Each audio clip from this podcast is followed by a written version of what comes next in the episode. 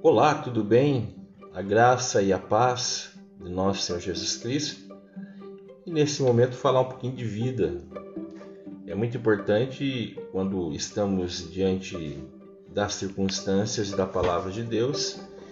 E é interessante que eu estou aqui meditando no livro, que é o devocional Desafio de Amar, né? um livro muito interessante sobre relacionamento, principalmente relacionamento entre o casal. E eu quero deixar aqui alguns, alguns apontamentos é, do primeiro dia, ou capítulo, né, que diz que o amor é paciente. Diz assim o versículo: Sejam completamente humildes e dóceis, e sejam pacientes, suportando uns aos outros com amor. Está lá em Efésios 4:2. A grande questão é que o amor funciona. E ele é que motiva realmente muitas coisas nas nossas vidas.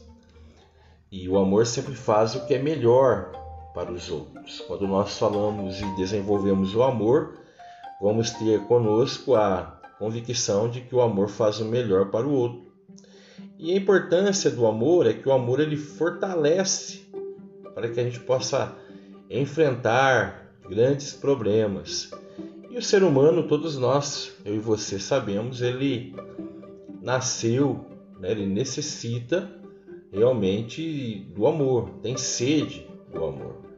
Uma frase interessante diz que nosso coração precisa de amor, assim como nós, nossos pulmões, eles precisam de oxigênio. Então, o amor é para o coração aquilo que o oxigênio é para o pulmão. E é o amor que vai gerar relacionamentos significativos. E nenhum casamento é bem sucedido sem amor. Nenhum relacionamento vai ter êxito se não se desenvolver o amor. Então, o amor ele é construído sobre dois pilares, e esses pilares são a paciência e a bondade não é? Todas as outras características que vierem do amor vão estar ligadas a esses dois atributos, paciência e bondade.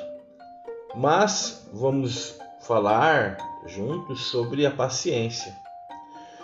Sempre o amor, o desejo de amar, vai inspirar a que sejamos uma pessoa paciente. E quando nós decidimos ser pacientes, significa o quê? Que nós vamos responder de maneira positiva a uma situação negativa. Ou seja, você, eu, nós vamos ser tardio em irar, irar-se. Quando nós iramos, quando nós nos iramos facilmente, significa que o pavio, né, é como aquela dinamite, está curto. Então, quando eu desejo a cada dia desenvolver a paciência, eu estou desenvolvendo o pavio longo. Não é um pavio que vai demorar para explodir aí a dinamite ou a se irritar facilmente com um pavio curto. Então, ao invés de eu ser impaciente e exigente, o amor que vai se desenvolvendo na minha vida, ele vai me ajudando a se acalmar e a transmitir o que? A misericórdia aos que estão ao nosso redor. A paciência ela vai trazer o que? Calma ao nosso interior, mesmo que no nosso exterior esteja acontecendo muitas tempestades. Agora, quando eu e você somos impacientes, ninguém gosta de ter uma pessoa impaciente por perto, não é? Porque quando eu estou impaciente ou alguém está impaciente, certamente o grande perigo da pessoa que está ao lado da pessoa impaciente é reagir com raiva, com insensatez, né? E às vezes eu e você já tivemos essa experiência de maneiras de agir de maneiras lamentáveis. O que a gente pode notar é que a raiva ela sempre vai gerar o que novos erros. Porque quando nós sentimos raiva, nós temos uma certeza que nunca nós tornamos as coisas melhores. Na verdade, a raiva ela gera, cria mais problemas. Mas a paciência, ela paralisa o andamento do problema. A paciência, é aquele estado de respirar fundo. Esse respirar fundo vai trazer uma purificação ao ar. Por quê? Quando nós usamos a paciência, vai nos impedir a insensatez que temos com nossas atitudes de espalhar o que o veneno por todo lugar que estivermos, por toda a casa quando nós estamos em relacionamento. Então, quando eu desejo, anseio e aceito o desafio da paciência, é o desafio de controlar, escolher controlar as, as emoções, ao invés de que elas nos controlem. É demonstrar aquela discrição ao invés de nós pagarmos mal com o mal. Quando alguém nos ofende, quando seu cônjuge, sua esposa, seu esposo te ofende, você rapidamente revida ou você se controla? Você reage com raiva quando lhe tratam injustamente? Ou seja, se eu se a minha resposta é sim ou for sim, nós estamos espalhando veneno ao invés de remédio porque a raiva é causada quando nós, através um forte desejo por algo que tínhamos, é combinado ou acompanhado da decepção, a tristeza.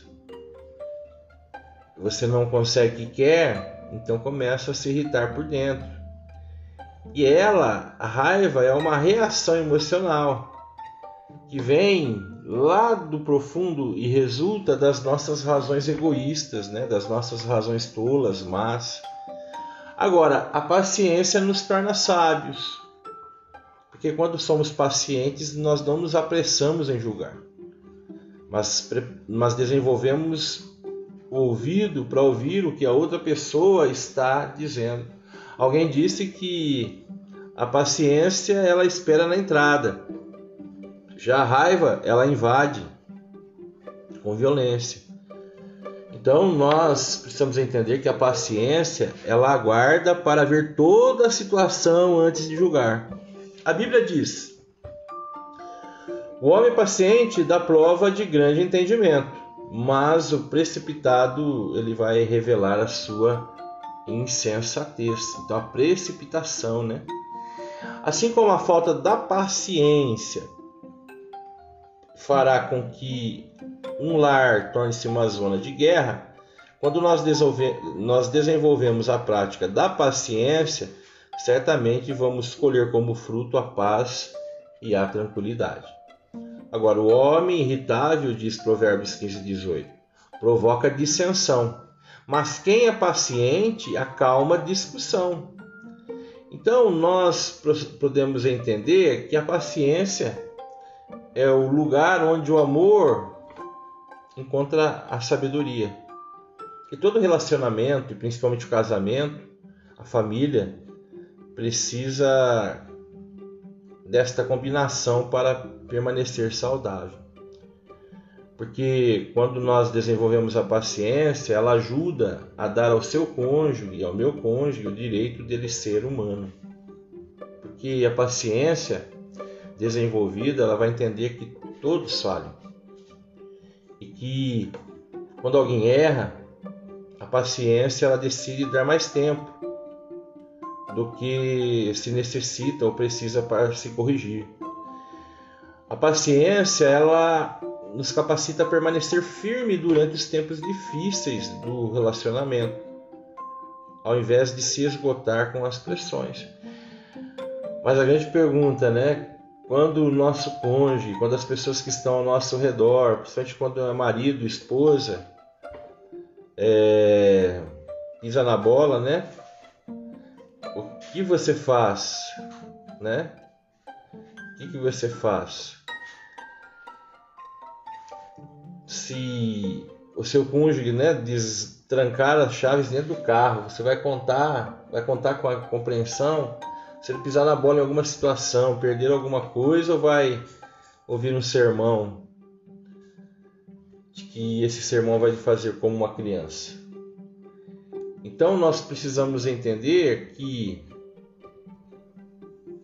como diz 1 Tessalonicenses 5,15, tenham cuidado para que ninguém retribua o mal com o mal, mas sejam sempre bondosos, uns para com os outros e para com todos. Nós precisamos entender que poucos de nós praticamos a paciência na sua forma adequada. Nenhum de nós pratica naturalmente. Mas o homem e a mulher sábios verão a paciência como um ingrediente essencial na sua vida, no seu casamento. Este é um bom ponto de partida né, para que venhamos a ter a capacidade de demonstrar o amor verdadeiro. Então, o desafio de amar é um processo. Precisamos crescer a cada dia. Temos um desafio, porque as palavras elas causam danos. Então que nós possamos pensar é, que as palavras elas refletem o estado do nosso coração e que Deus capacite a segurar a nossa língua, né? E certamente nós vamos aprendendo a cada dia. Que Deus abençoe você.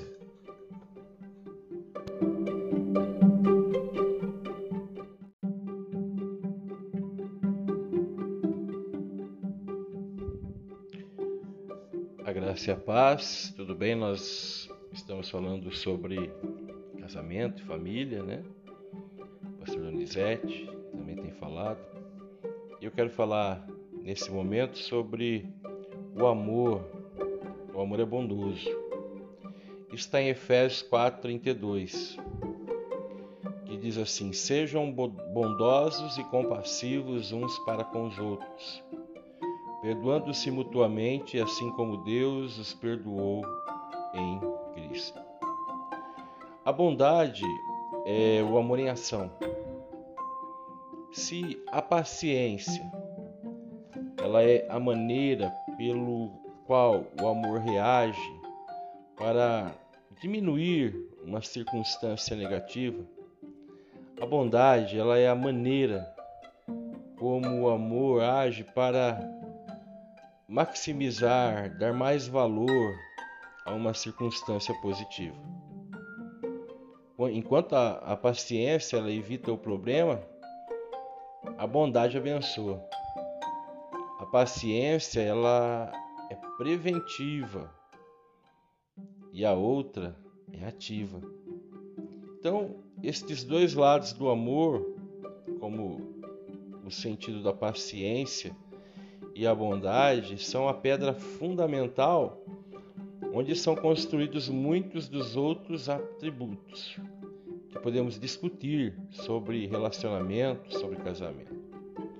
Algo que é importante ressaltarmos é que o amor lhe faz bondoso e a bondade lhe torna agradável. Quando você é bom, as pessoas desejam ficar ao seu redor. Elas veem você como sendo bom com elas para elas. Então, a chave bíblica para a importância da bondade é o que está escrito lá em Provérbios 3, 3 a 4. Não se afastem de ti a benignidade e a fidelidade. Ata aos teu pescoço, escreve-as escreve na tábua do teu coração. Assim acharás favor e bom entendimento à vista de Deus e dos homens. A, a, as pessoas bondosas, elas vão achar favor aonde quer que vão, e principalmente em casa. Mas a bondade pode parecer um pouco ampla ao ser definida e principalmente ao ser vivida. Então vamos ver aqui quatro ingredientes principais para esse amor que se manifesta em bondade, um amor bondoso. Primeiro é a gentileza. É necessário que venhamos pedir a Deus, ao Espírito Santo, e estar diante da palavra para que venhamos a, a desenvolver a gentileza. Quando você é movido pela bondade, você é cuidadoso no modo como trata seu esposo, sua esposa, não é? Como nós temos uma grande dificuldade, porque nós somos às vezes muito rudes, mas nunca sendo rude desnecessariamente. nós buscamos o que? A sensibilidade, a, a simplicidade, para que possamos viver de acordo e ser uma benção. Mesmo quando nós precisarmos dizer assim algo que seja uma coisa muito dura, muito forte, nós vamos sempre fazer o esforço para que a nossa censura ou talvez a nossa provocação soe o mais leve possível. Então, nós precisamos sim desenvolver a gentileza. Também outra, outro ingrediente interessante é a prestabilidade. Buscar a bondade, ser bom, significa que você supre as necessidades do momento. Se forem os afazeres domésticos, né, no caso dos homens, você se ocupa com eles. Você ajuda a esposa também, e a esposa faz isso com uma maestria. Quando se necessita de um ouvido, você dá o seu. Então, a bondade agracia a esposa com a habilidade de servir ao marido sem o que se preocupar com seus próprios direitos e vice-versa. Então, a bondade torna o marido curioso e desenvolve essa sensibilidade para saber as necessidades da, da esposa. E depois, o motivo que para ser aquele que seja um instrumento de Deus no casamento para suprir essas necessidades, mesmo que as dele ou dela sejam que postas em segundo plano. Então, ser uma pessoa que tenha prestabilidade, prestativo, significa no casamento deixar os meus direitos em segundo plano. Imagina quando um casal, quando uma família, eles se preocupam de, ser presta, de ter essa prestabilidade. É, um, é algo que vai trazer assim muito equilíbrio para o casamento, para a família. O terceiro ingrediente é a boa vontade, porque a bondade vai lhe inspirar e vai me inspirar a ser agradável. Ao invés de ser aquilo que nós temos uma grande facilidade, obstinado, relutante, teimoso, né? Nós vamos buscar o que? Cooperar. Ou seja, é flexível. Sabe, em lugar da gente reclamar ou dar desculpas, nós, eu, você buscamos razões para se comprometer e ajudar. Então, um marido gentil acaba com milhares de argumentos em potencial, porque tendo boa vontade para ouvir primeiro ao invés de exigir que as coisas sejam feitas da sua maneira ou vice-versa. Então é a boa vontade, né, de realmente deixar de lado o ser obstinado, ser relutante, a nossa teimosia. A quarta, o quarto ingrediente é a iniciativa, né? A bondade pensa à frente e dá o primeiro passo. Ela não senta, né? A bondade que desenvolvemos não senta esperando ser estimulado ou, forma, ou a sair do sofá. O marido ou a esposa gentil será o que cumprimenta primeiro, sorri primeiro, serve primeiro e perdoa primeiro.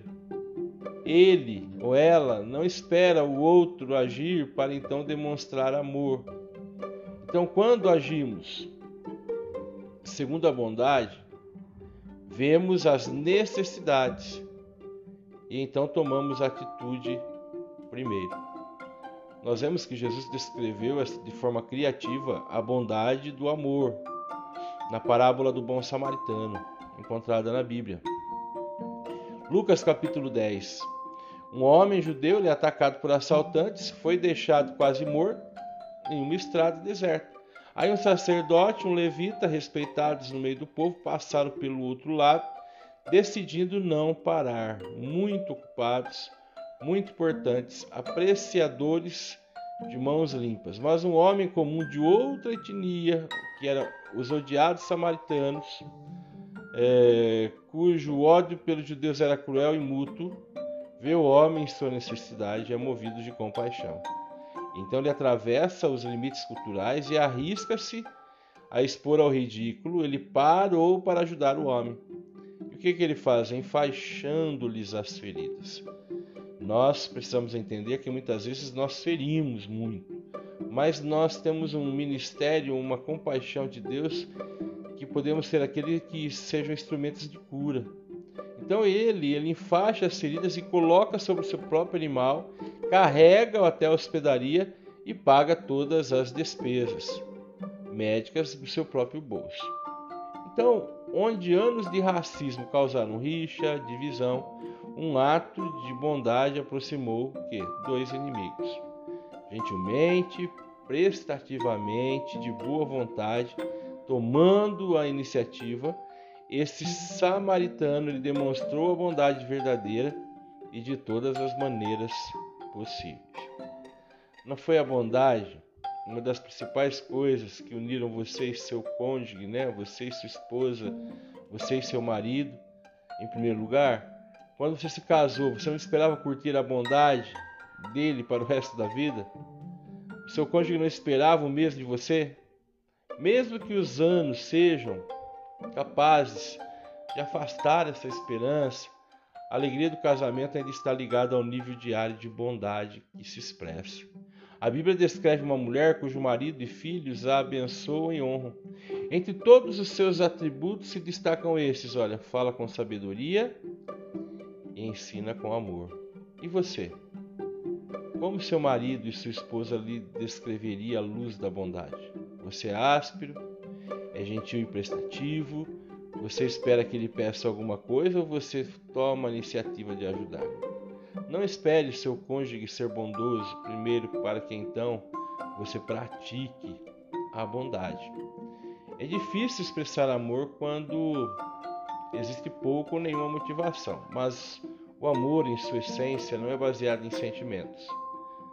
Pelo contrário, faz parte da natureza do amor ter consideração ser atencioso, mesmo quando parece não haver recompensa. Você nunca aprenderá a amar até que aprenda a demonstrar bondade. Além de mais uma vez não dizer palavras negativas ao seu cônjuge, demonstre bondade com no mínimo um gesto inesperado. Amém? Deus abençoe você e pense nisso.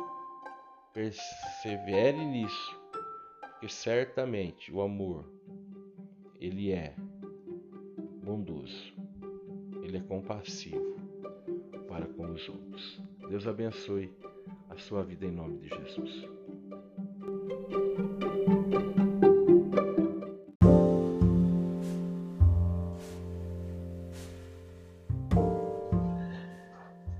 Olá, tudo bem com você? A graça e a paz. Nós, nesse momento, queremos falar sobre família, sobre casamento. Eu gostaria de deixar para você, para nós, Romanos capítulo 12, versículo 10, e que fala sobre o amor não é egoísta. E diz assim, Romanos: Dediquem-se uns aos outros com amor fraternal. Prefiram dar honras aos outros mais do que a si próprios. Nós vivemos em um mundo dominado pelo ego, não é? Nós sabemos que a cultura ao nosso redor nos ensina a priorizar a nossa aparência, a priorizar nossos sentimentos e desejos pessoais. Ao que nos parece, e notamos isso no nosso dia a dia, o objetivo é buscar o um nível mais elevado possível de felicidade. Porém, nós sabemos que o perigo desse pensamento ele se torna visivelmente doloroso e principalmente uma vez dentro do casamento, dentro da família. Se algum dia existiu alguma palavra que significasse o contrário de amor, essa palavra seria egoísmo. Infelizmente, o egoísmo é algo arraigado em todos nós, desde o nascimento. Você e eu, nós podemos perceber isso no modo como crianças se comportam e geralmente a maneira como os adultos se maltratam. Quase todas as ações pecaminosas já cometidas elas podem ser relacionadas a um motivo egoísta. Não é o egoísmo é uma característica que nós odiamos nos outros, mas, mas que justificamos em nós mesmos. E além disso, você não pode apontar as várias formas de egoísmo do seu cônjuge sem admitir que você também é egoísta, que nós somos egoístas, porque se nós não fizermos isso, isso seria hipocrisia. Por que será que esperamos tão pouco de nós mesmos, mas estabelecemos padrões tão elevados para o nosso cônjuge? A resposta ela é difícil de engolir. Somos todos egoístas. Quando o marido se coloca os seus interesses, desejos, prioridades à frente de sua esposa, é o sinal de egoísmo. Mas também quando uma esposa reclama constantemente sobre o tempo e a energia gastos em suprir as necessidades de seu marido, é sinal de egoísmo. Mas o amor não busca os seus próprios interesses, diz 1 Coríntios 13, 5. Os casais apaixonados, aqueles que vivem o pleno propósito do casamento, são inclinados a cuidar bem do outro ser humano falho que eles escolheram para compartilhar a vida. Essa é uma das grandes questões. Nós, quando escolhemos compartilhar a vida, nós precisamos entender que o outro é falho, é imperfeito, não é? E é por isso que o amor verdadeiro ele busca maneiras de dizer sim. Nós podemos ver um aspecto irônico do egoísmo é que mesmo as ações generosas elas podem ser egoístas se o objetivo for vangloriar-se ou receber alguma recompensa.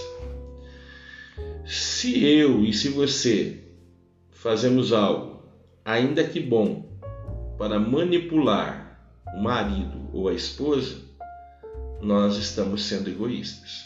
Porque, na verdade, o ponto principal é a sua decisão entre amar os outros ou amar a si mesmo. Porque o amor, ele não se satisfaz senão na felicidade do outro. Você não pode agir com amor e ao mesmo tempo com egoísmo, porque os dois eles se excluem. Escolher amar o seu marido ou a sua esposa lhe, lhe levará a dizer não aos seus desejos para que você diga sim à necessidade do outro. Então isso é colocar a felicidade do seu ou da sua né, companheira, companheiro, acima da sua própria vontade. Não significa que você nunca vai experimentar a felicidade, mas significa que você não negará a felicidade do seu cônjuge para vivê-la você mesmo. O amor também ele leva o que? Uma alegria interior. Quando você prioriza o bem-estar do seu cônjuge, uma satisfação interior que não pode ser adquirida através de ações egoístas, nasce dentro de você. Esse é um benefício criado por Deus e reservado para aqueles que verdadeiramente demonstram amor. A verdade é que quando você renuncia aos seus interesses em benefício do seu marido ou da sua esposa, você tem a chance de se sacrificar pelo propósito maior do casamento. Ninguém lhe conhece tão bem como seu cônjuge, né? A esposa ou esposo conhecem uns ao, um ao outro. Então, e, e isso significa que ninguém reconhecerá tão rápido a mudança quando você começar a sacrificar deliberadamente, né? Os seus desejos e vontades para se assegurar e que os desejos deles estão sendo satisfeitos. É algo muito importante que quando alguém assumisse esse desafio do casamento, e cada um, né, no seu papel de marido, de esposa, olhassem para si, entender e cada um se auto-sacrificasse pelo outro, em satisfazer o outro, em fazer o outro feliz, nós teríamos realmente a cada dia casamentos extraordinários. Agora, se você acha difícil sacrificar seus próprios desejos para beneficiar seu cônjuge, então você tem um problema mais profundo e podemos ter esse problema que é o egoísmo, não é? Mais do que imaginamos. Então a gente deve fazer as seguintes perguntas para nós mesmos. Faça essas perguntas para você mesmo. Eu realmente desejo o que é melhor para o meu marido ou para a minha esposa? Eu quero que ele ou ela sinta-se amado ou amada por mim? Ele ou ela acredita que eu tenho seus maiores interesses em mente? Ele ou ela me vê buscando os meus interesses em primeiro lugar? São perguntas. Goste ou não, você tem uma reputação aos olhos das pessoas que estão ao seu redor, especialmente aos olhos do seu cônjuge.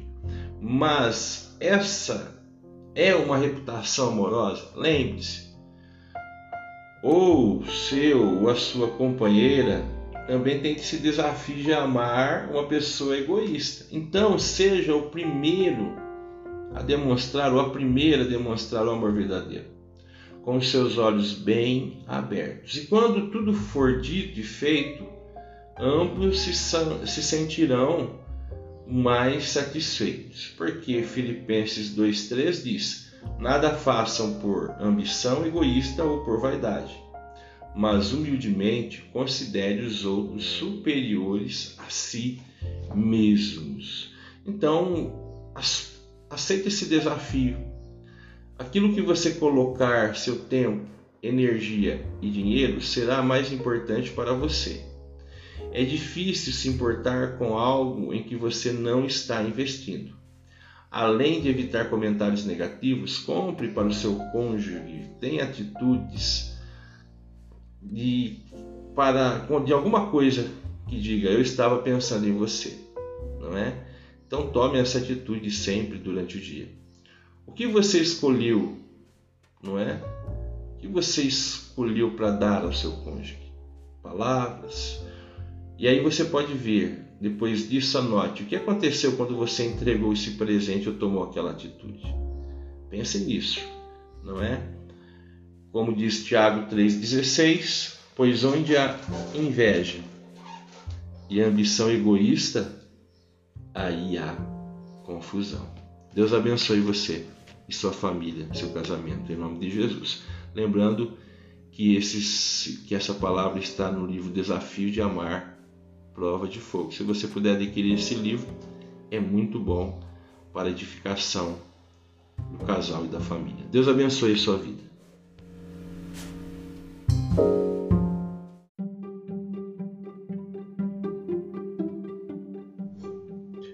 A graça e a paz de nosso Senhor e Salvador Jesus Cristo.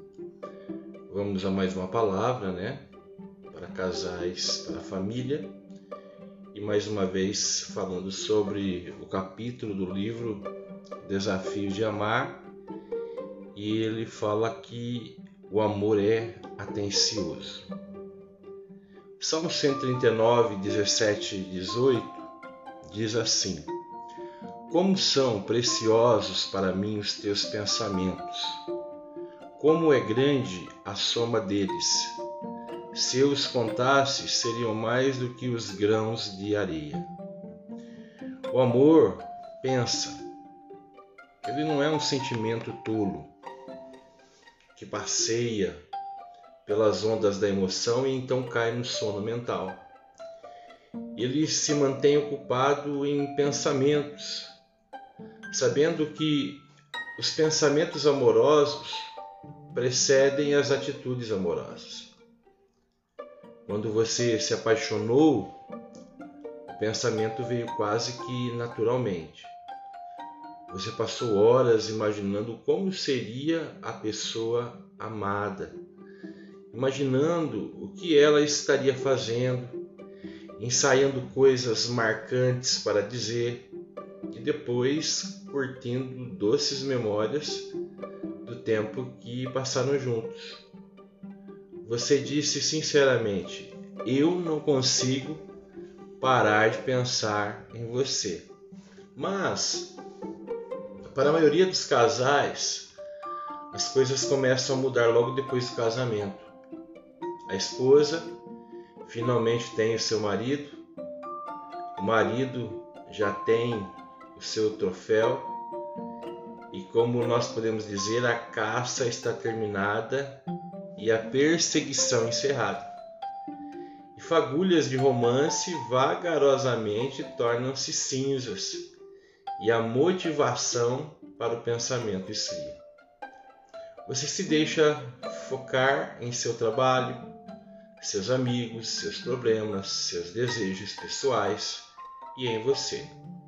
Depois de algum tempo, você involuntariamente começa a ignorar as necessidades do seu cônjuge.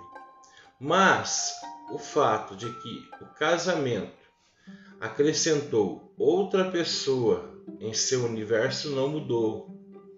Então, se o seu pensamento não amadureceu o bastante para constantemente incluir esta pessoa, você se pega sendo surpreendido ao invés de reflexivo. Hoje é nosso aniversário. Por que você não me inclui nesta decisão? Você nunca pensa em ninguém além de você mesmo. Se você não aprender a ser reflexivo, acabará se arrependendo por ter perdido oportunidades de demonstrar amor. E a falta de atenção é um inimigo silencioso para um relacionamento amoroso. Sejamos honestos. Os homens lutam mais contra a falta de atenção do que as mulheres. O homem tem a capacidade de focar em apenas uma coisa, como um laser, e esquecer-se do resto do mundo. Enquanto isso pode beneficiá-lo naquela área específica, pode também fazê-lo ignorar outras coisas que precisam de sua atenção. A mulher, por outro lado, é mais multiconsciente. Ela é capaz de manter-se incrivelmente atenta a vários fatos ao mesmo tempo. Ela tem a capacidade de falar ao telefone, cozinhar, saber em que cômodo a casa da casa as crianças estão e se perguntar por que seu marido não a está ajudando, tudo simultaneamente. Além disso, a mulher também pensa no coletivo. Quando ela se envolve em algum trabalho específico, fica a par de todas as pessoas que de alguma forma estão ligados a ele. Essas duas tendências são exemplos de como Deus projetou as mulheres para completarem os seus maridos. Como Deus disse na criação, não é bom que o homem esteja só. Farei para ele alguém que o auxilie e o corresponda. Isso está em Gênesis 2,18. Porém, essas diferenças também criam oportunidades para o desentendimento. Homens, por exemplo, tendem a pensar de forma objetiva e a dizer exatamente o que querem dizer. Não é preciso mais nada para compreender a mensagem.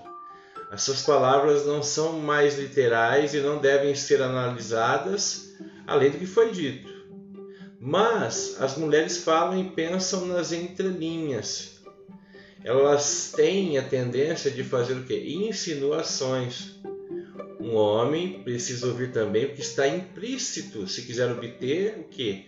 O significado completo do que uma mulher diz. Às vezes um não é um sim e um sim é um não. Se um casal não tem essa compreensão do outro, isso pode resultar em desentendimento sem fim. Ele fica frustrado, tentando entender porque ela fala em enigmas, em mistérios, ao invés de falar de uma vez o que quer. E ela fica frustrada, tentando entender porque ele é tão desatento e não soma dois mais dois para compreender o que ela diz. Uma mulher deseja profundamente que seu marido seja atencioso e reflexivo. Essa é uma das chaves que ajuda a sentir amada. Quando ela fala, o homem sábio ouve como um detetive para descobrir as necessidades e desejos implícitos em, sua palavra, em suas palavras. Contudo, se ela sempre tem que juntar as peças, ele perde a oportunidade de demonstrar que a ama. Isso também explica por que as mulheres ficam chateadas com seus maridos sem dizer a eles o porquê. Ela pensa: eu não deveria ter que explicar isso para ele. Ele precisa ser capaz de olhar a situação e entender o que está acontecendo aqui. Ao mesmo tempo, ele se sente mal porque não pode ler a mente dela e deseja saber por que está sendo punido por um crime que não sabia que havia cometido. O amor requer atenção dos dois lados. O tipo de atenção que constrói pontes através da combinação de paciência, bondade e generosidade. O amor ele ensina a acertar o alvo, a respeitar e a apreciar a maneira única de pensar do seu cônjuge. O marido ele deve ouvir a sua esposa e aprender a considerar as mensagens não ditas. A esposa deve aprender a se comunicar com atenção e não dizer uma coisa significando outra. Porém, com frequência você fica irado e se frustra seguindo o padrão destrutivo. E aí você diz preparar, apontar, fogo. Você fala de forma dura e só depois pensa se deveria ter dito o que disse. Mas a natureza atenciosa do amor lhe ensina a usar a mente antes de usar os lábios. O amor pensa antes de falar. Ele filtra as palavras com a peneira da verdade e da bondade. Quando foi a última vez que você gastou alguns minutos pensando em como poderia demonstrar amor ao seu cônjuge e entendê-lo melhor? Qual a necessidade imediata que você pode suprir? Para qual próximo evento, aniversário, data comemorativa, feriado, você já pode se preparar? Grandes casamentos vêm de grandes reflexões. Faça contato com seu cônjuge em algum momento durante a agitação do dia. Não faça outra coisa se não perguntar como ele está, e se tem algo que você pode fazer por ele. O que nós podemos então aprender? Não é? E faça essa reflexão, porque, como diz lá em Filipenses 1,3, agradeço a meu Deus toda vez que me lembro de vocês. Possamos agradecer a Deus cada vez que lembramos do nosso cônjuge, da nossa esposa, e você, esposa, do seu marido. Deus abençoe grandemente a sua vida. E lembre-se, Deus é fiel e quer a cada dia abençoar o seu casamento e a sua família. Pai, abençoa aqueles que estão ouvindo, em nome de Jesus. Que Senhor possa estar suprindo todas as necessidades, eles possam estar, acima de tudo, se relacionando contigo e ver o milagre do Senhor em seus corações, em seus casamentos, em suas famílias. Em nome de Jesus. Deus abençoe a sua vida.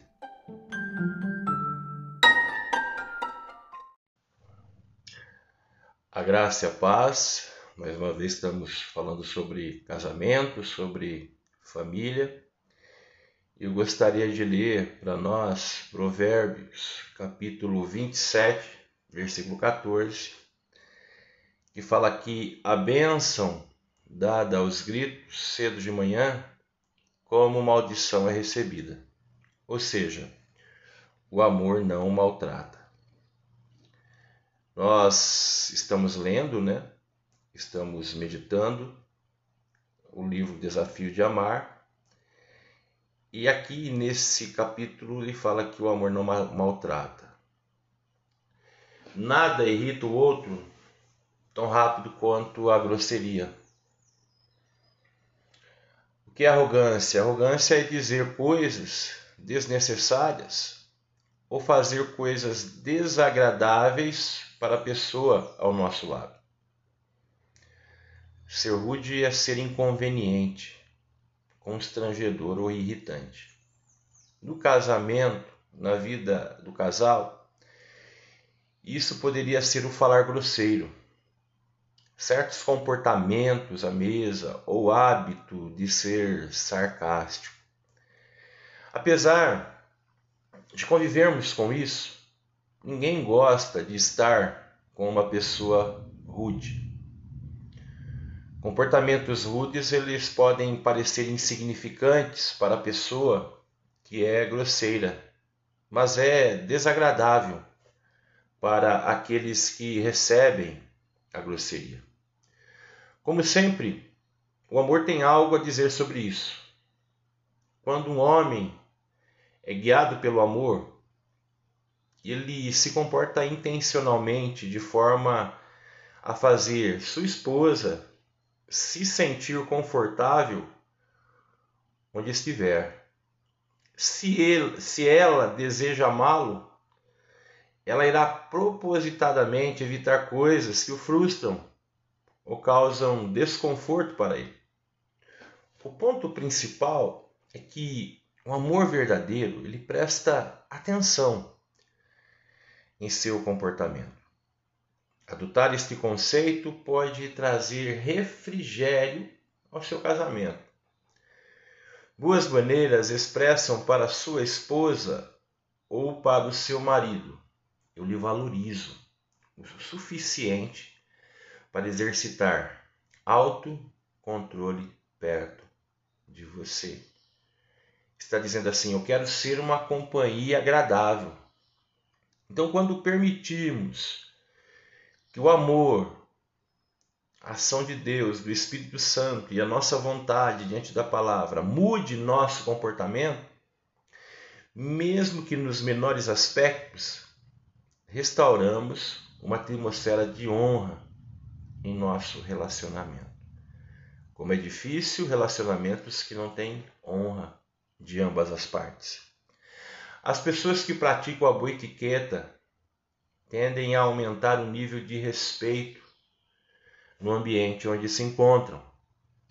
Para a maioria, a etiqueta usada em, casa é muito diferente da usada com, amigos e até mesmo com os estranhos.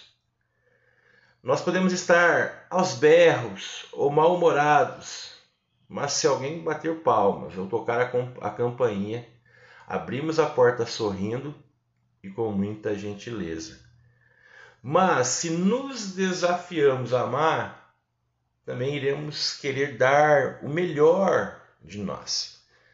Se não deixarmos o amor nos motivar a fazer as mudanças necessárias em nosso comportamento, a qualidade do nosso casamento será atingida por conta disso. As mulheres tendem a ser muito melhores em certos tipos de comportamento do que os homens, apesar de serem rudes de outras formas. O rei Salomão disse: Melhor é viver num canto sob o telhado do que repartir a casa com uma mulher briguenta. Provérbios 25, 24. Mas principalmente os homens, precisam aprender essa importante lição. A Bíblia diz: Bem irá o homem que se compadece, que está no Salmo 112, versículo 5. Um homem prudente sabe discernir o que é apropriado e, consequentemente, ajustar seu comportamento de acordo com a situação. Há duas razões principais pelas quais as pessoas são rudes ignorância e egoísmo. Com certeza, nenhuma das duas é boa. Uma criança, ela nasce ignorante no que se refere à etiqueta, precisando de muita ajuda e treinamento. Os adultos, contudo, demonstram sua ignorância em outro nível. Sabemos as regras, mas podemos nos fazer de cegos sobre como as quebramos ou ser egocêntricos demais para nos importar. De fato, não percebemos o quão desagradáveis podemos ser. Ponha-se à prova com essas perguntas. Como o seu cônjuge, como o seu cônjuge se sente com o seu jeito de agir e falar com ele? Como o seu comportamento afeta o senso de autoestima e de importância do seu cônjuge? Seu marido ou sua esposa diria que você é uma bênção ou que você é condescendente e constrangedor? Se você está pensando que o seu cônjuge, não você, é quem precisa ser trabalhado nesta área, você está provavelmente sofrendo de um caso grave de, de ignorância e egoísmo. Lembre-se, o amor não, não maltrata, mas leva você a um padrão mais elevado. Você deseja que seu cônjuge pare de fazer coisas que lhe chateiam? Então é hora de parar de fazer coisas que o chateiam. Você será reflexivo e amoroso o suficiente para descobrir e evitar o comportamento que torna a vida desagradável para seu, sua esposa, seu esposo. Você aceitará o desafio de ser agradável? Aqui estão três princípios norteadores para que você pratique a etiqueta, o bom comportamento em amor em seu casamento. Guarde a regra de ouro. Trate seu cônjuge da mesma maneira que você deseja ser tratado. Você pode ver lá em Lucas 6,31. Nada de padrões diferentes. Seja tão atencioso com seu cônjuge quanto você com estranhos ou colegas de trabalho. Atenda às solicitações é a terceira regra. Considere que o seu marido ou esposa lhe pediu para fazer ou não fazer. Se estiver em dúvida, então pergunte. É como aquela história do menino que chega para o pastor da igreja e pede se ele e sua família poderia mudar, morar na igreja. E o pastor pergunta por quê? Porque o menino disse, respondeu, porque eu quero que meu pai seja com, com, a nossa família como ele é aqui na igreja. E se mudarmos aqui, quem sabe assim ele será mais calmo, mais atencioso, mais respeitoso. Né? É uma das grandes dificuldades da nossa época. As pessoas têm uma vida religiosa, uma aparência, mas lá na essência, lá, lá nos lugares das, das intimidades familiares, do casamento, é totalmente diferente. Né? Mas por isso que nós temos esse desafio. Se você quiser, é claro, na orientação de Deus e do Espírito Santo. Peça ao seu cônjuge para dizer três coisas sobre você que o deixam desconfortável e irritado. Faça isso sem atacá-lo e sem justificar seu comportamento. Preocupe-se apenas com a perspectiva dele. Anote e reflita sobre isso. E quando você descobrir quais foram as três coisas que seu cônjuge disse sobre você, preste atenção nisso.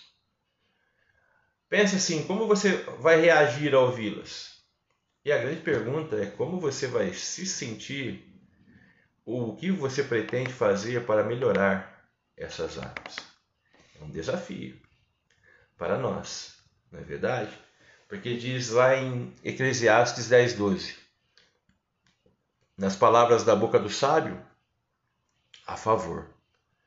Pai querido e Pai amado, abençoa cada casal, cada família da Igreja Batista Nacional e que o Senhor possa estar, através do seu Espírito, da tua palavra, em cada coração nesse momento, nas suas necessidades espirituais, nas suas necessidades materiais, e que eles possam ser supridos. Mas acima de tudo, toque os corações, para que sejam corações ensináveis, maleáveis, e que possam tomar atitude diante de ti, da tua palavra, diante das tuas orientações. Abençoa com prosperidade, graça, paz, mas acima de tudo, com a tua presença. Que Deus abençoe o seu dia, o seu final de semana.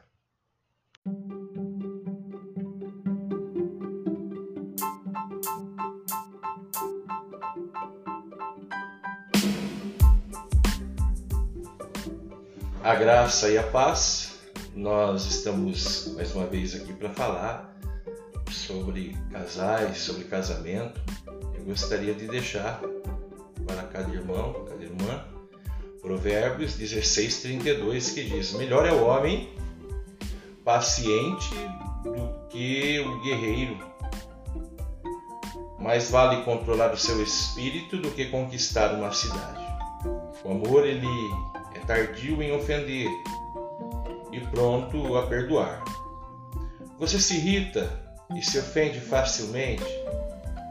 Algumas pessoas têm aquela frase: nunca perca uma oportunidade de ficar chateado com o seu cônjuge. E tem isso como lema. Quando alguma coisa dá errada, elas rapidamente conseguem um jeito de se beneficiarem, expressando o quanto estão frustradas ou machucadas. Mas essa reação ela é oposta ao amor. Irritar-se facilmente significa estar próximo à ponta de uma faca, não livre de ser ferido. As pessoas que se irritam facilmente são fechadas, oprimidas e prontas para reagir. Quando sob pressão, o amor não se irrita. Problemas pequenos não criam grandes contra-ataques. A verdade é: amor não se ira ou se machuca, a menos que exista uma razão legítima e justa diante de Deus. O marido amoroso que está sendo trabalhado pelo Espírito e caminhando em crescimento pela palavra do Senhor, permanecerá calmo paciente, mostrando misericórdia. E como mostrando misericórdia? Contendo seu temperamento. Raiva e violência estão fora de cogitação.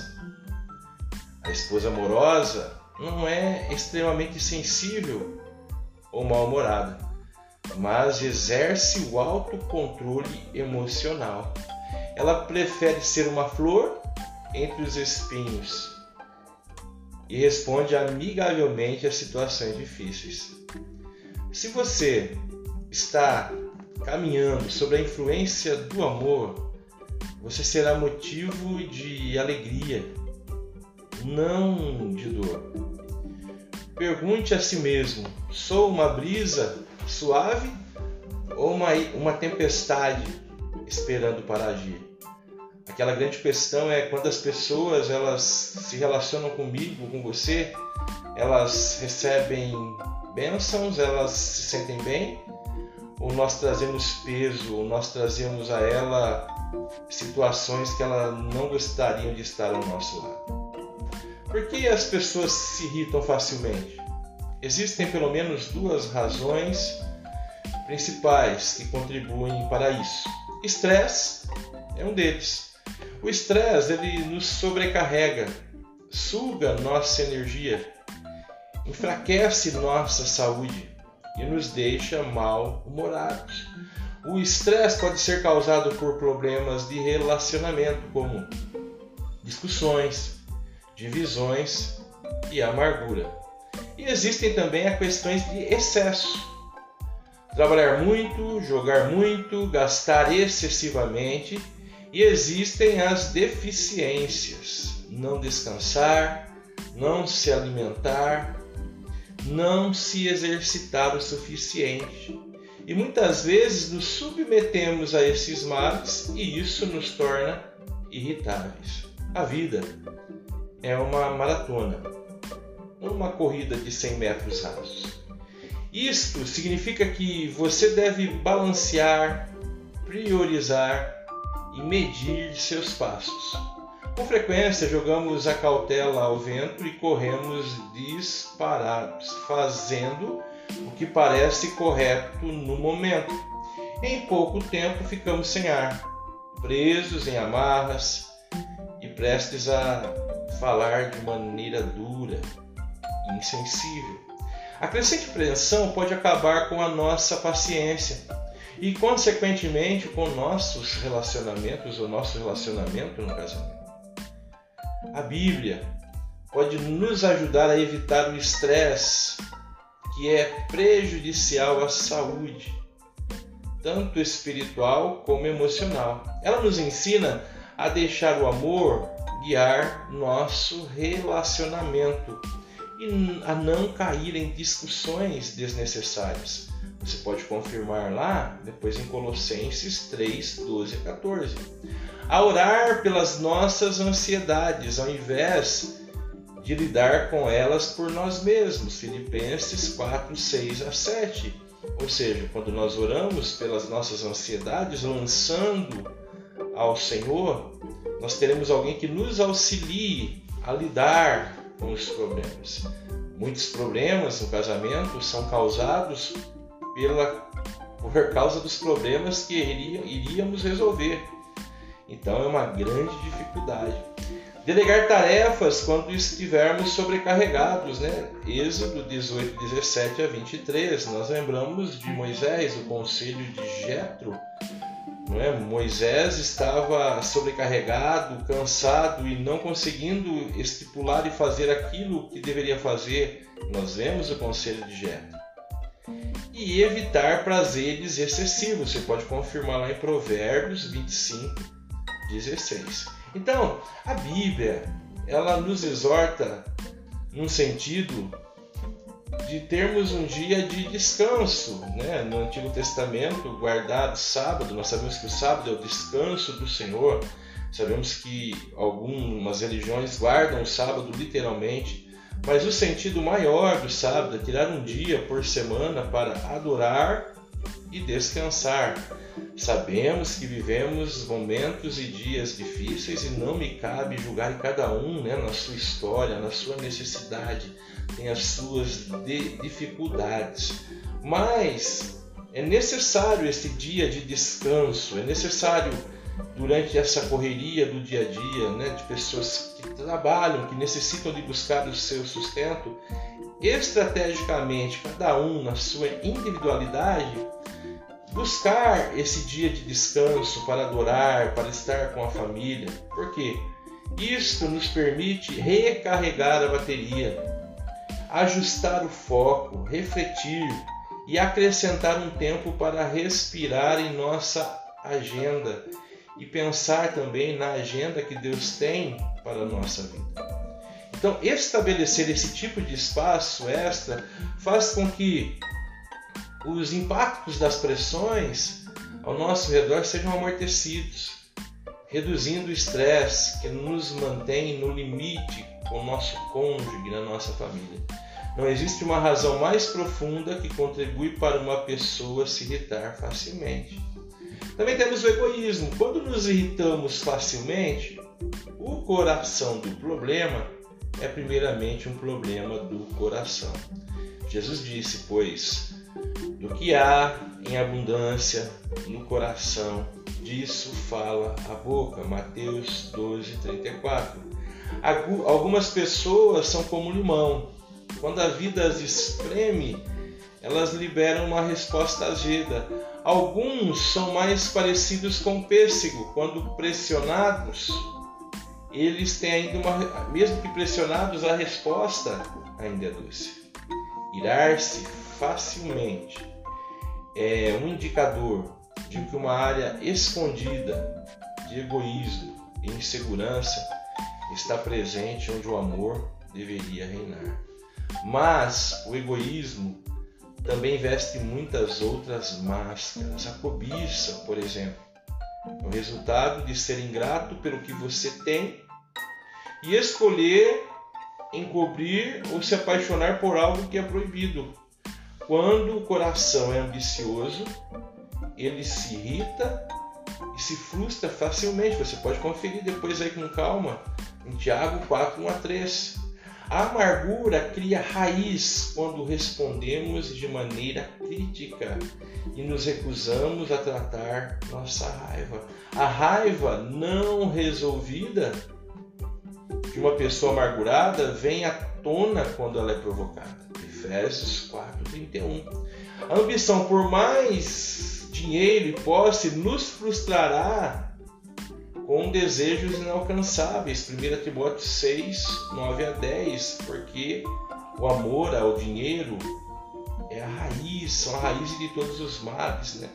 Então, essas fortes paixões, unidas com a insatisfação, nos levam a ofender qualquer um que esteja em nosso caminho. O orgulho nos leva a agir de forma áspera para protegermos nosso ego e reputação. Estas motivações nunca serão satisfeitas, mas quando? O amor entra em nosso coração, o Espírito Santo trabalha na vida do casal e da família, ele nos acalma, juntamente com a palavra sendo, sendo revelada em nosso coração, e nos inspira a tirar o foco de nós mesmos. Ele liberta nosso entendimento e nos ajuda a liberar as coisas desnecessárias. Porque o amor nos leva a perdoar, ao invés de guardar rancor. A sermos gratos em lugar de mesquinhos, a sermos satisfeitos ao invés de prontos a fazer dívidas. O amor nos encoraja a ficarmos felizes quando o outro é bem sucedido, em lugar de perder o sono de tanta inveja. O amor diz: compartilhe a herança ao invés de dispute com seus parentes. O amor nos lembra de priorizar a família em lugar de sacrificá-la por uma promoção, às vezes, no trabalho. No final das contas, o amor diminui o estresse e ajuda a acabar com o veneno que pode crescer dentro de nós em cada decisão que tomamos. Assim, ele prepara o nosso coração para responder ao nosso cônjuge com paciência e encorajamento ao invés de responder com raiva e irritação. Escolha hoje. Tem esse desafio de hoje. Escolha hoje para reagir de maneira amorosa, apesar das circunstâncias do seu casamento. E faça uma lista das áreas em que você precisa separar um tempo para respirar. Então faça uma lista das motivações negativas e abra mão delas. Aí você anota esse desafio e coloca diante do Senhor. Em que áreas da sua vida você precisa estabelecer limites? Quando foi a última vez que reagiu de forma exagerada? Qual foi a motivação real por trás disso? Quais foram as decisões que você tomou hoje e tem tomado? E o Senhor lhe dê graça, lhe dê força, porque como diz Atos 24, 16. Por isso procuro sempre conservar minha consciência limpa diante de Deus e dos homens. Atos 24, 16. Pai, nos abençoa e nos ajuda, Senhor. Cada casal, cada família, cada um que ouve essa palavra, a cada dia, a viver o melhor que tu tens para eles. Em nome de Jesus. Amém.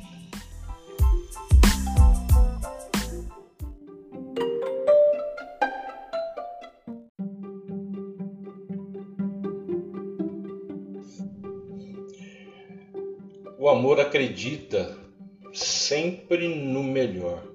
O amor tudo crê, tudo espera. 1 Coríntios 13, 7. Nos corredores profundos e secretos do nosso coração existe uma sala. Ela é chamada de Sala da Admiração para esta sala que vão os seus pensamentos quando você se depara com coisas positivas e encorajadoras a respeito do seu cônjuge. E com frequência você gosta de visitar esse lugar especial. Nas paredes estão escritas palavras gentis e frases que descrevem bons atributos do seu esposo ou da sua esposa. Elas incluem características como honestidade e inteligência, ou frases como trabalho diligente, comida maravilhosa ou olhos bonitos. São coisas que você descobriu sobre seu marido e, ou sobre sua esposa que ficaram gravadas em sua memória. Daí, quando você pensa nessas coisas, a admiração que você tem pelo seu cônjuge começa a aumentar. De fato, quanto mais tempo você passa meditando nesses atributos positivos, mais grato você é pelo seu marido ou esposa.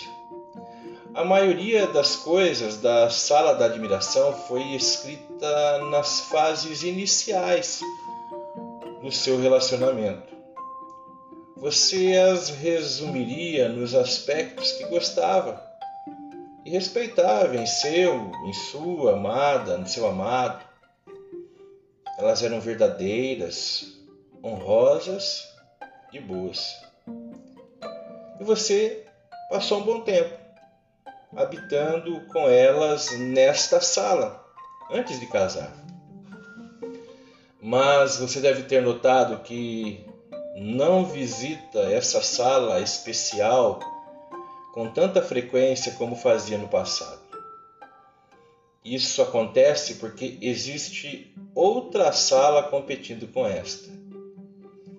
Mais adiante, outro corredor do seu coração leva à sala da depreciação. Infelizmente, você e eu podemos visitar esta sala também. Nas paredes deste cômodo está escrito aquilo que seu cônjuge faz que lhe deixa chateado, chateada, irritado, irritada. Essas palavras foram escritas lá como resultado de frustrações, sentimentos feridos e expectativas não correspondidas. Esta sala tem ligação com as fraquezas e falhas do seu marido ou esposa, seus péssimos hábitos, palavras grosseiras e decisões erradas estão escritas em letras grandes que cobrem as paredes de um lado ao outro. Se você permanecer por muito tempo neste cômodo, certamente ficará depressivo e pensará coisas do tipo: minha esposa é tão egoísta, o meu marido é um imbecil, ou talvez acho que casei com a pessoa errada.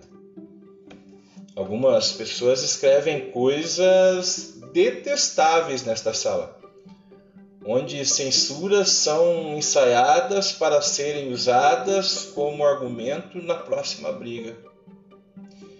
Ferimentos emocionais se inflamam aqui, fazendo crescer as observações negativas nas paredes. É aqui que as munições são preparadas para a próxima luta e a amargura é espalhada como doença as pessoas param de amar aqui. Mas saiba de uma coisa: gastar tempo na sala da depreciação destrói casamentos. Os divórcios, eles nascem nessa sala. E os planos malignos são esquematizados lá. Quanto mais tempo você gastar neste lugar, mais o seu coração desvalorizará o seu cônjuge. Este processo tem início no momento em que você passa pela porta desta sala. Já que todas as vezes que uma marca é deixada lá, a importância dada ao seu cônjuge diminui. Você pode dizer assim, mas o que escrevo lá é verdade? Sim. Mas o que está escrito na sala da admiração também é verdade. Todos falham e possuem áreas que precisam de crescimento. Todos têm questões não resolvidas, feridas e cargas pessoais. E este, nós sabemos, é um aspecto triste do ser humano. Todos nós pecamos. Mas temos essa tendência infeliz de subestimar nossos atributos negativos enquanto colocamos os do nosso próximo sob uma lente de aumento. Vamos analisar a verdadeira questão aqui. O amor tem conhecimento da sala da depreciação e não vive negando sua existência. Mas o amor escolhe não viver nela. Você precisa tomar a atitude de não correr mais para esta sala e de não permanecer por lá após cada acontecimento frustrante no seu relacionamento. Isso não lhe faz nenhum bem e rouba de você a alegria no casamento. O amor, ele escolhe acreditar no melhor das pessoas. Ele dá a elas o benefício da inocência. Ele se recusa a preencher o desconhecido com suposições negativas. E quando nossas piores expectativas se tornam verdade, o amor faz todo esforço para lidar com elas e ir em frente. O amor foca no positivo enquanto for possível. É hora de começar a pensar de maneira diferente. É hora de deixar o amor guiar os seus pensamentos e o seu foco. O único motivo que você tem para dar uma olhada na sala da depreciação é o de saber como orar pelo seu cônjuge. E a única razão que você tem para entrar nesta sala é escrever coberto em amor, com letras garrafais em todas as paredes. É hora de nos mudar para a sala da apreciação, nos, nos acomodar e fazer dela o nosso lar. Como escolhemos meditar nos aspectos positivos, descobriremos que muitas outras qualidades maravilhosas poderão ser escritas nestas paredes. Seu cônjuge é um livro vivo, infinito a ser lido. Ainda existem sonhos e desejos para serem realizados, talentos e habilidades para serem descobertos, como tesouros escondidos mas a escolha de explorá-los começa com uma decisão sua. É preciso desenvolver o hábito de frear seus pensamentos negativos e focar nos atributos positivos do seu cônjuge. Esta é uma etapa crucial para, pela qual temos que passar para aprender a conduzir o nosso coração ao verdadeiro amor. Essa é uma decisão sua. Mereça ele, mereça ela ou não. Qual o desafio para você? O desafio para você hoje? Pegue duas folhas de papel. Na primeira, passe alguns minutos escrevendo coisas positivas a respeito do seu cônjuge. Depois, na segunda folha, faça o mesmo com as coisas negativas. Coloque as duas folhas em um lugar secreto para o próximo dia. Existe um propósito e um plano diferente para cada uma dessas listas. Em algum ponto durante o resto do dia, escolha um atributo positivo e agradeça ao seu cônjuge por ter essa característica. E aí você anota, não é? Qual será e vai ser a lista mais fácil de, você, de fazer? que essa atitude revelou, vai revelar né, sobre os seus pensamentos. Por qual atributo você vai agradecer ao seu cônjuge? Pense nisso. O Senhor veio para dar vida e vida em abundância e vida para o seu casamento. E o maior inimigo do nosso casamento é o nosso ego, o nosso eu. E é por isso que o inimigo das nossas almas se aproveita. Amém? Esse estudo tem a base do livro Desafio de Amar. E que Deus abençoe grandemente sua família e casamento.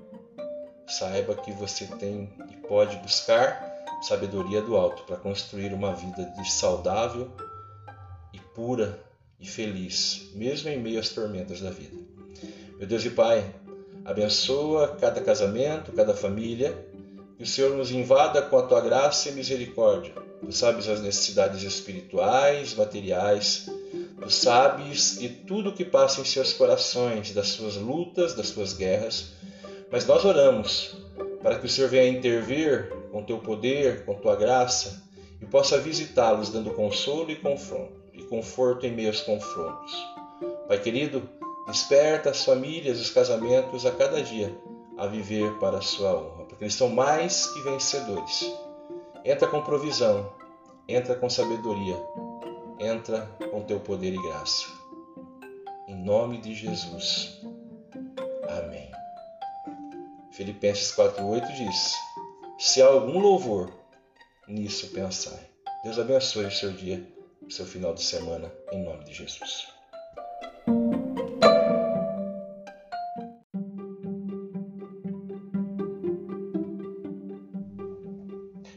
A graça e a paz né, a todos que nos ouvem, gostaríamos de falar nesse momento um pouquinho sobre casamento. E o texto está em Cânticos 8:6 ou Cantares de Salomão, como algumas traduções, que diz assim: Pois o amor é tão forte como quanto a morte, e o ciúme é tão inflexível quanto a sepultura. Suas brasas são como fogo ardente, são labaredas do Senhor. Cantares de Salomão ou Cânticos 8, 6. O ciúme é um dos impulsos mais fortes do ser humano. Ele vem da raiz da palavra zelo e significa queimar com fogo intenso.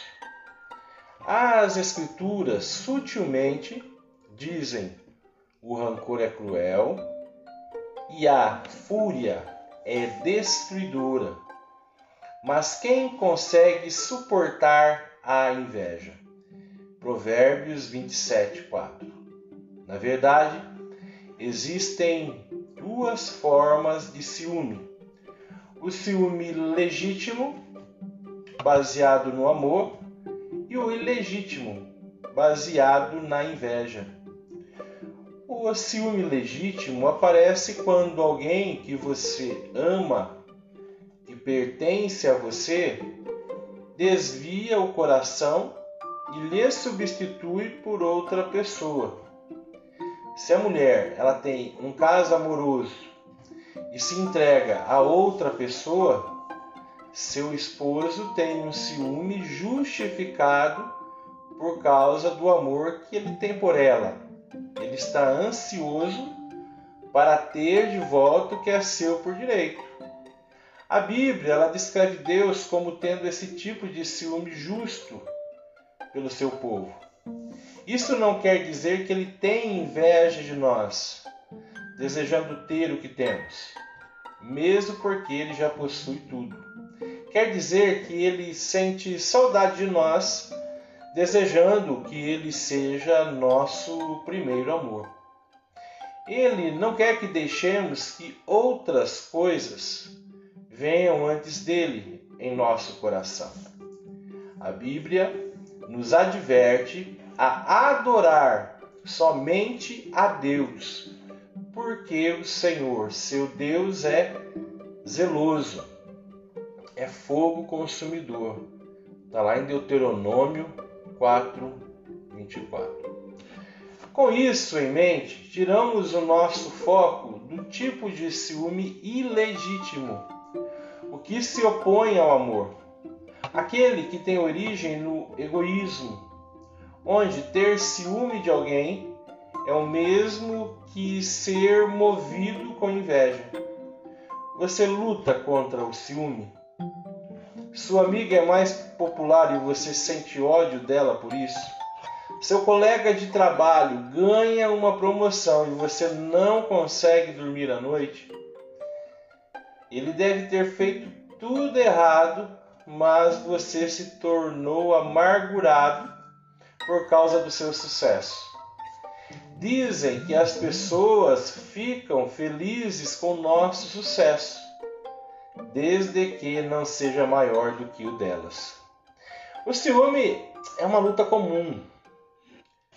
Ele é ativado quando alguém passa à sua frente e consegue algo que você quer. Isso pode ser muito doloroso, dependendo do seu nível de egoísmo. Em lugar de parabenizá-lo, você se enche de raiva e pensa maldades a respeito dele.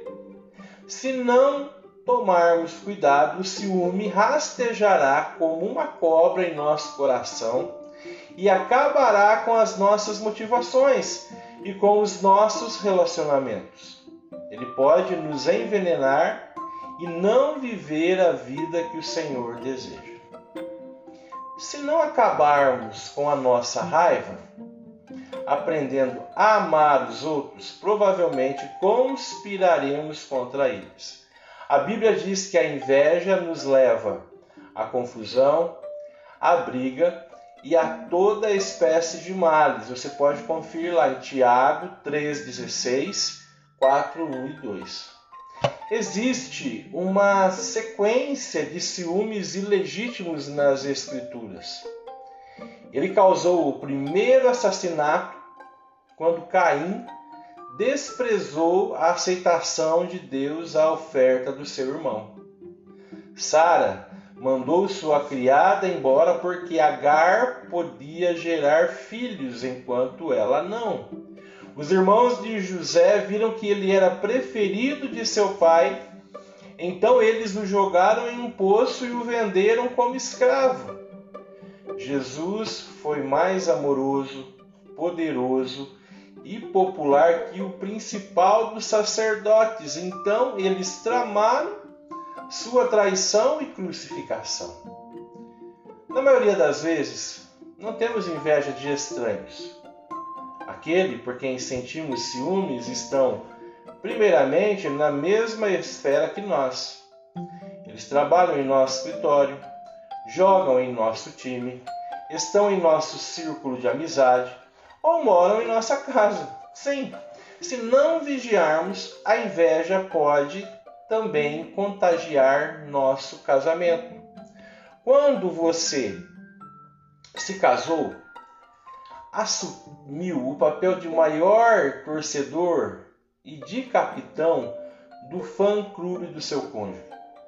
Vocês se tornaram um e compartilharam da alegria um do outro. Mas se o egoísmo entrar Qualquer coisa boa que aconteça com apenas um de vocês pode ser um estimulante para a inveja ao invés da parabenização.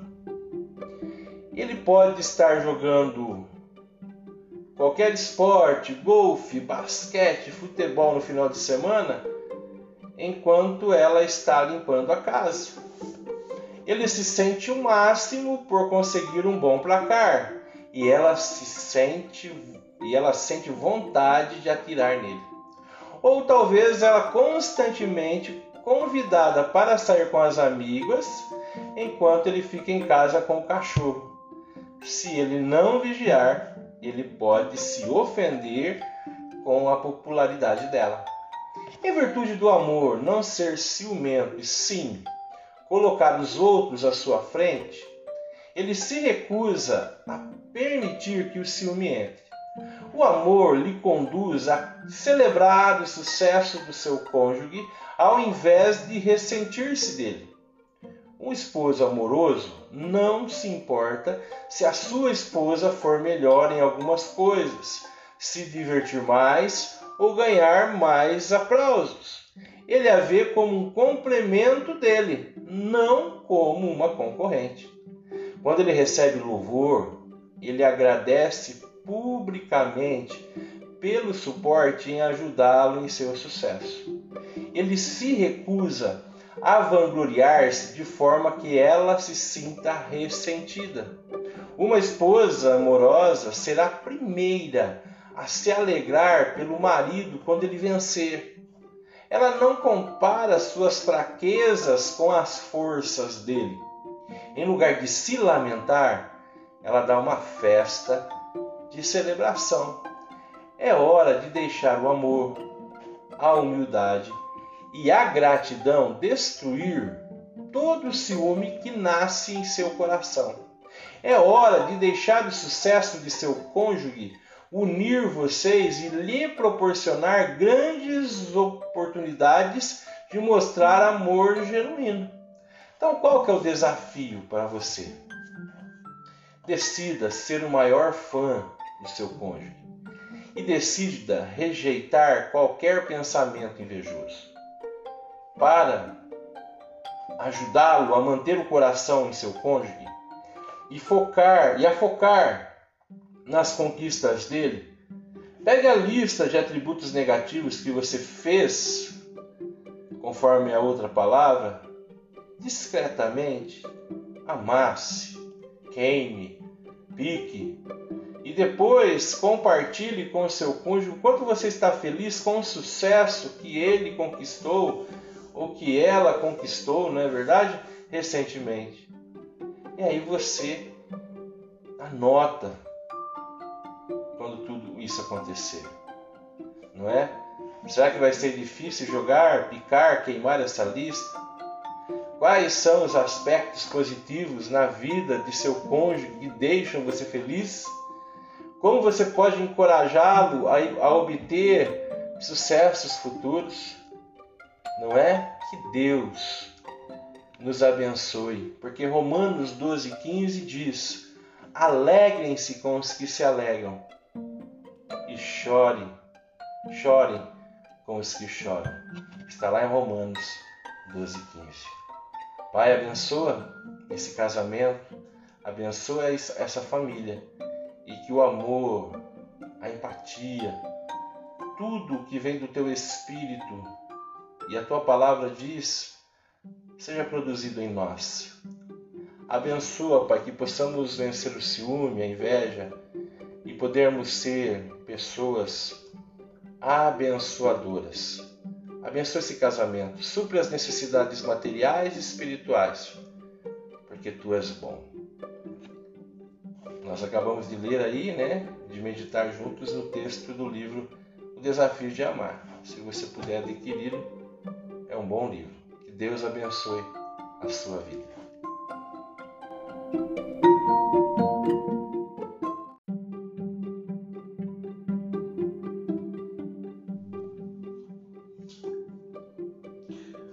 O amor deixa boas impressões. Em 1 Pedro, capítulo 5, versículo 14, diz assim a palavra: Saúdem uns aos outros com um beijo de santo amor. Tratamos de alguns fundamentos sérios ao longo dessa jornada. Aprender a demonstrar aspectos do amor como a paciência, bondade e o encorajamento nem sempre é fácil, mas certamente é crucial para um relacionamento saudável.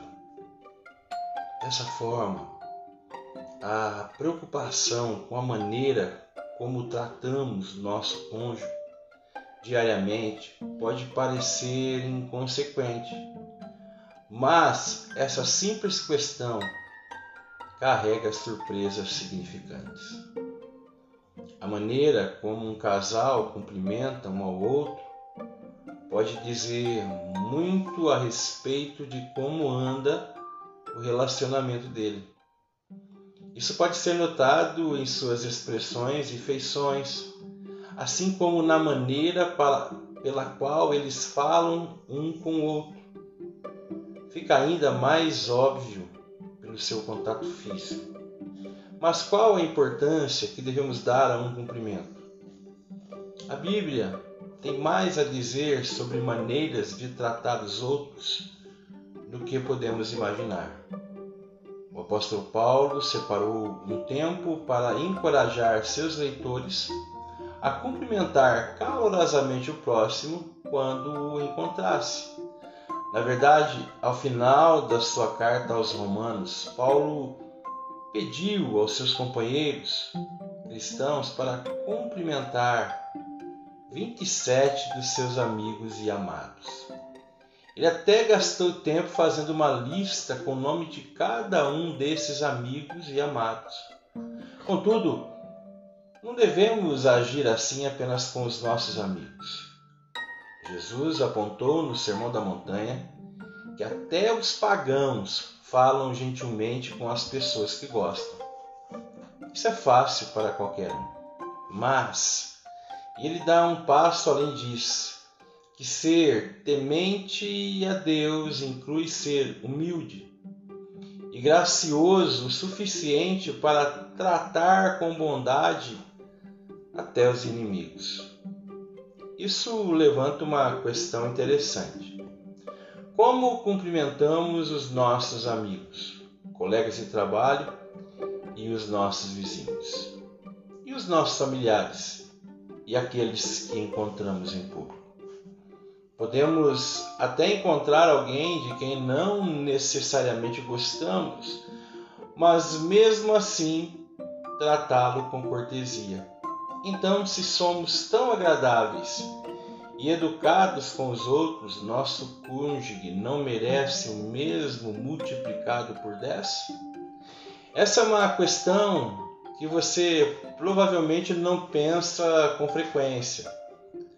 A primeira coisa que dizemos a ele quando acordamos de manhã, o olhar quando entramos no carro, o entusiasmo na voz quando falamos ao telefone. Mas aqui está outra questão que também não é pensada com frequência. A diferença que pode fazer no dia do seu cônjuge se tudo em você expressar o fato de que está muito, muito feliz em vê-lo. Quando alguém diz que está feliz em nos ver, a nossa autoestima aumenta. Nos sentimos mais importantes e valorizados.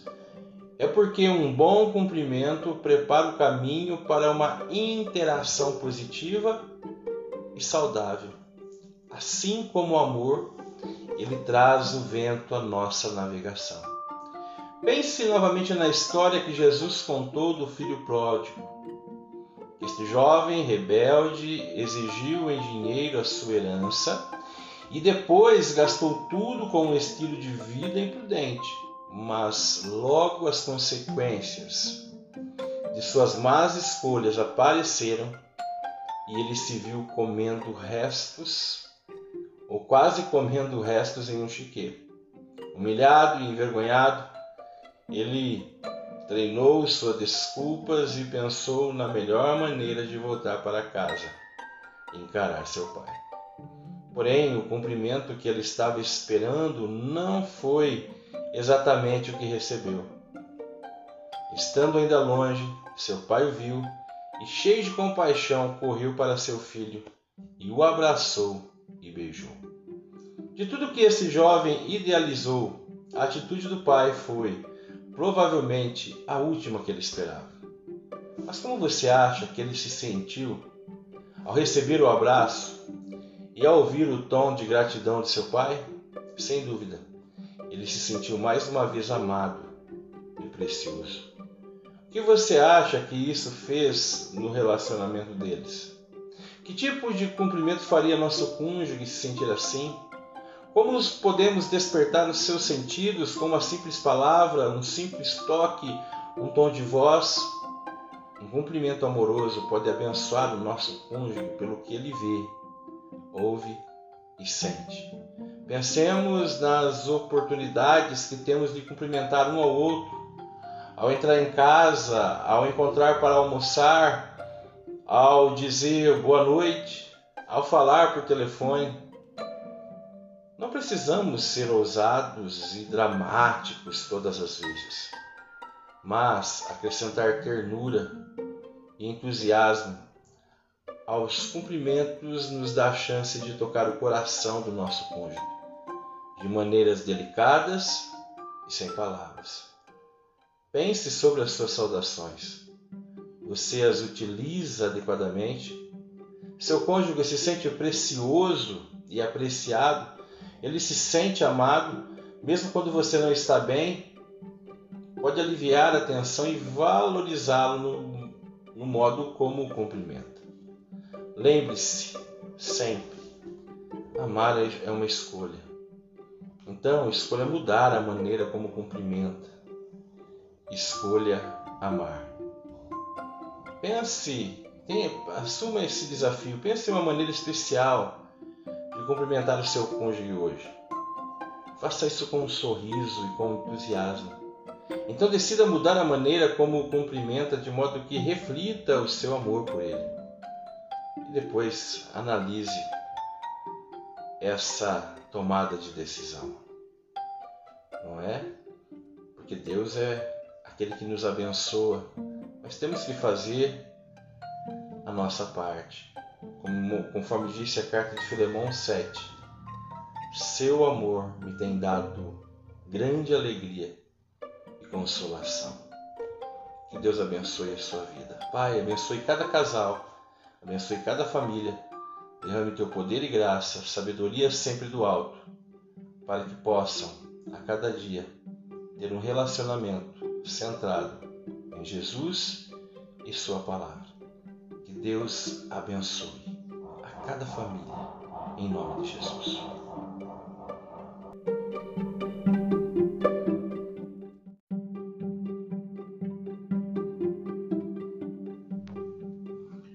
A graça e a paz de nosso Senhor e Salvador, Jesus Cristo.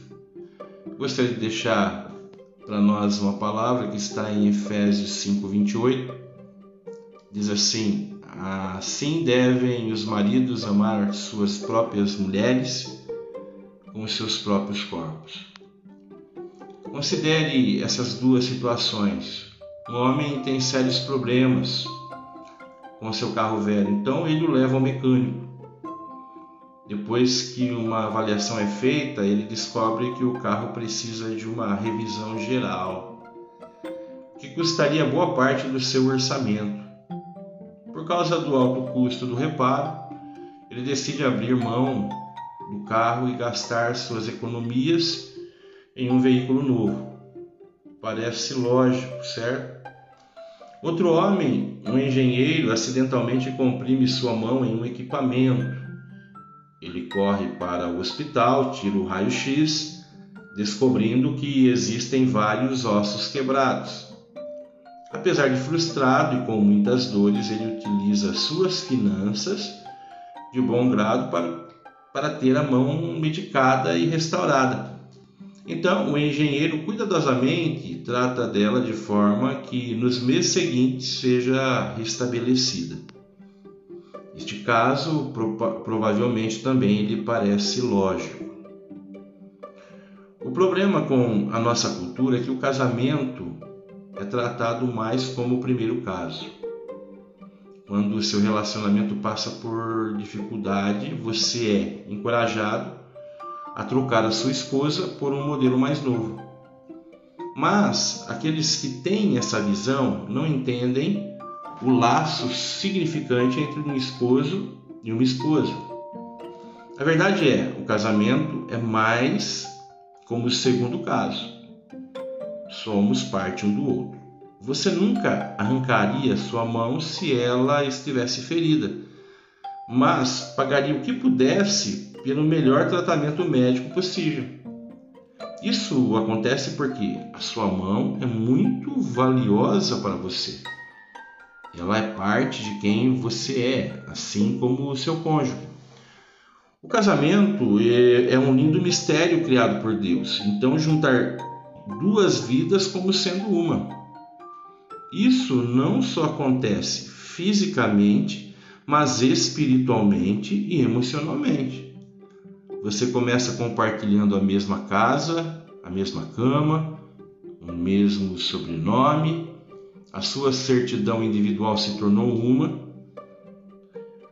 Quando seu cônjuge sofre uma tragédia, ambos sentem a dor. Quando você alcança sucesso no trabalho, ambos se alegram, mas em algum ponto ao longo do caminho você é desapontado e a realidade que se casou com uma pessoa imperfeita se manifesta.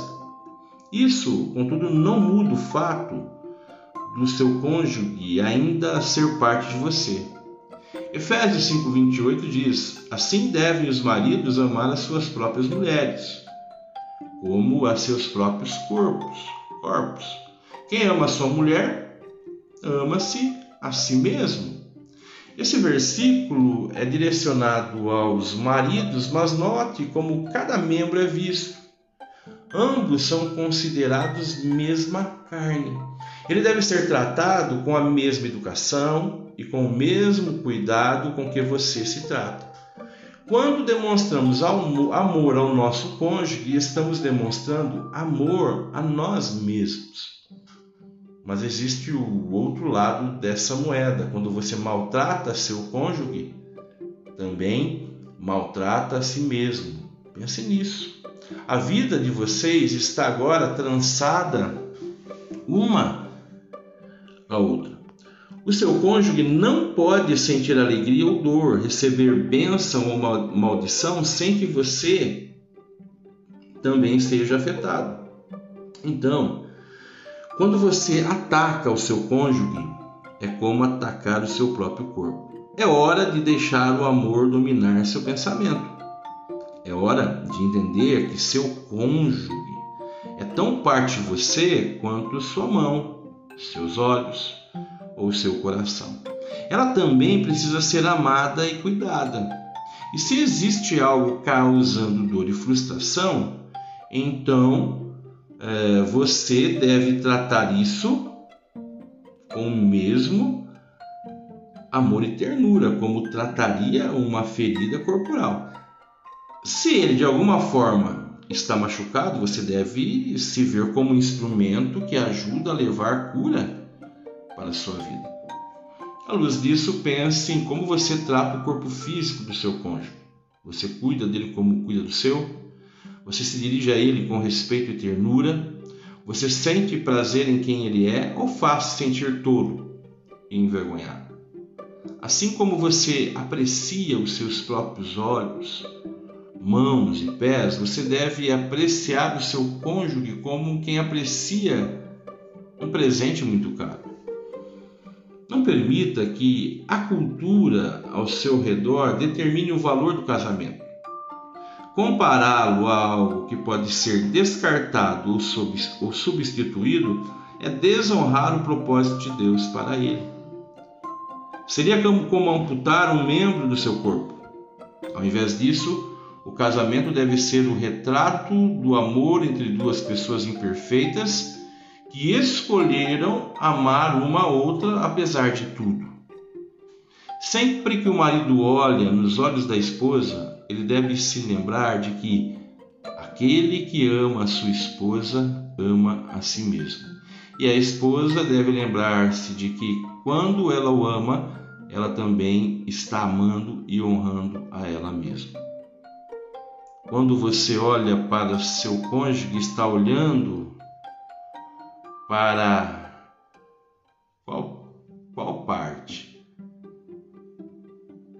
de você? Então, trate bem sua esposa. Fale bem dele. Nutre, nutra e cuide do amor da sua vida. Nós precisamos entender que é isso que Deus quer produzir no casamento casamento saudável, que vai gerar filhos saudáveis e servos de Deus saudáveis para a obra do Senhor. Quais as necessidades da sua esposa, do seu marido hoje que podem ser supridas por você? Você pode adiar uma viagem de negócios, fazer uma massagem nas costas ou no pé dela? Tem algum trabalho doméstico onde você possa ajudar?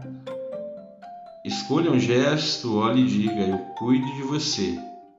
E faça isso com um sorriso, porque um casamento abençoado é um casamento onde o Espírito Santo vai formando homens e mulheres cuidadores uns dos outros. Como Jesus disse, né? O que você quer que eu lhe faça? Lá em Marcos 10, 51. Mas a grande pergunta, você pode fazer para o seu cônjuge que você quer que eu lhe faça. Que Deus abençoe o seu dia e o seu casamento.